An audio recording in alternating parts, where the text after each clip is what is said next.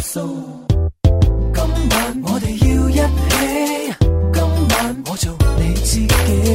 今晚等我努力试着放膽勾引你。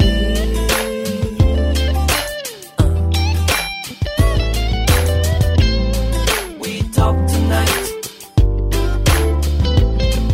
五仁魚得唔得啊？李浩君你？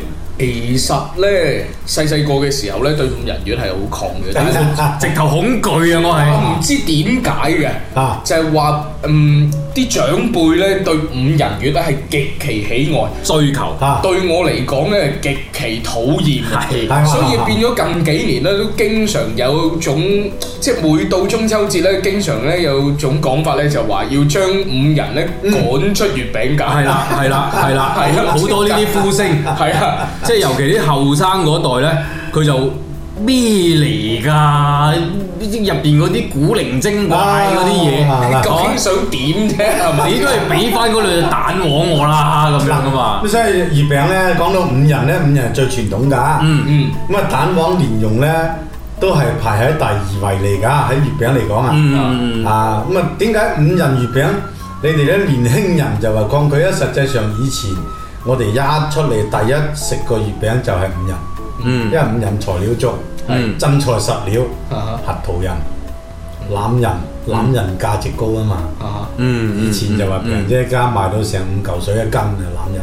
攬人係貴。係啊，擺落個月餅誒，食起身係就啊真係一啖一啖月餅就一啖錢啊，真係貴到咁犀利。係係咯，咁跟住尾咧，所以所以好多後生仔話係啊咁貴，不如趕有佢走啦貴係啊咁樣係咯，嗱咁啊，再加上咧，五仁月餅佢最大嘅價值就係冰肉、冬瓜糖，嗯，呢啲咧係要經過好多時間同埋好多人工先至可以組成個五仁月餅嘅製作，嗯直至到烘出嚟，大家切開一件件分享，嗯好多好多工序嘅，千祈就唔好趕佢走啊！我食咗兩件啊頭即先。係兩件係嘛？我我係細個嗰時好恐懼啦，見到五仁月，我婆婆好中意食嘅。係嘛？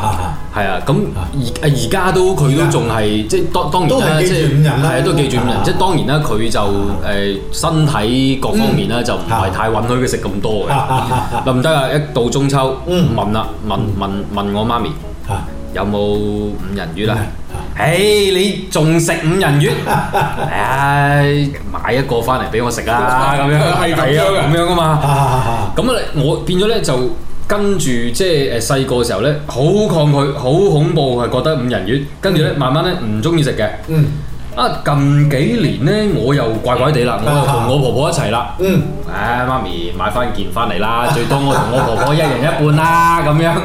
即係我就變咗，我又誒、哎我又而家又 OK 啦，我又越嚟越中意食啦，五仁月啊咬落去嗰個口感咧，嗯可能我係真係唔太中意食甜食。嗯所以咧，我更加就覺得五仁月餅咧，對於我嚟講咧，依然啱啦咁樣，因為佢又唔甜啊嘛。咁啊，再加上咧，學似阿舅父新話齋，啊入邊啲料又足喎。嗯。哦，啖啖都係即係最緊要係口感多層次啊！係佢啦，係冇錯啦。嗯佢好多嗰啲材料啊，各樣嘢喺入邊咁樣，所以我中意咗反而而家正宗嘅五人月就要包含啱先舅父新所講嘅，誒核桃仁啦、係嗯欖仁啦、嗯芝麻仁啦，仲有杏仁啦，嗯有啲傳統呢個嚟講就花生仁，咁就嗯五嗯仁嗯嗯。啊，你一定要有呢啲嘢。係啦，冇錯啦。我哋今次咧即係舅父新帶上嚟呢個五仁月咧，嗯，個名頭咧，係啊，等等先啊，我嗯睇一睇先。係個名頭咧就叫做至尊金腿五仁月餅，冇錯啦。即係入邊係有金華火腿，金華火腿嗯，有冰肉，冰肉係乜嗱嘢？冰肉咧就用啲誒上肉嗯，切完件之後去晒皮同埋瘦，全部係肥肉嚟㗎。嗯，一斤冰肉就一斤糖，白糖。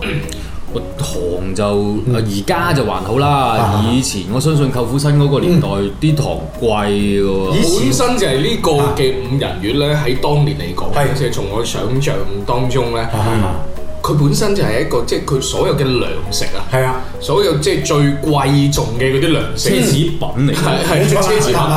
即係嗱，你而家啲後生仔話要將佢趕出月餅界啊嘛，趕出月餅界係啊，但係你要知道佢其實係月餅當中嘅奢侈品嚟。冇錯啦。哦因為佢每每一種食材都係價值好高嘅，哦，而且又好難揾到嘅。即係佢除咗係嗰個價錢貴之外，其實佢個營養價值係高。你知道嗱，裏邊嘅嗰啲人啊係，本身佢個人咧就其其實係補腦嘅，嗯，啱啊，係啊，誒對你嘅腦部咧係好有幫助。係咯，特別是核桃啦，係斷斷續續聽嗰啲又弊 啦，入邊嗰啲人咧。係嗰個月餅入邊嗰啲人咧，麻煩啦，係係嗱係，仲有嗰個年代，假若其實你本身係冇咩游水嘅時候，啱你嗰啲冰肉，係啊，喂，你知唔知啊？即係誒啊，從我阿爸阿里巴巴。係哦阿里巴巴即係阿里巴巴佢即係當當年佢嘅講咧就話嗯，你嗰碗飯裏邊有滴咁多油， 嗯，就經已係你生日㗎啦嘛，嗰日係， 哦，你知唔知即係打飯嘅時候啊，啊嗯即係做啊即係做知青嚇，打飯嘅時候，哇！如果俾你撈到啊一片仔嘅肥肉，啊，嗯，哇！嗰隻中中開心嘅彩電呢個月啦 啊，即係嗰種嘅感受，係所以點解話佢係奢侈品咧？咁啊係啦，嗯呢個呢係個啊係啊，呢個係啊，所以我婆婆啊，即係諗到而家都依然都最慘啊啦。紫旗飘飘迎彩霞，英雄扬鞭催战马。我当时有功人多荣耀，头戴绿盔走天涯。茫茫草原历荆棘，润物深处把荆打。地下原有剑青天，祖国盛开时有花。天不怕地不怕，放眼世界雄心大。我为祖国献石油，石油滚滚流我的心里喽。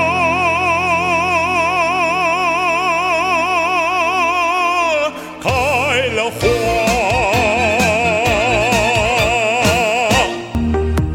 今夜我们在一起，由李国君工作室精彩呈现。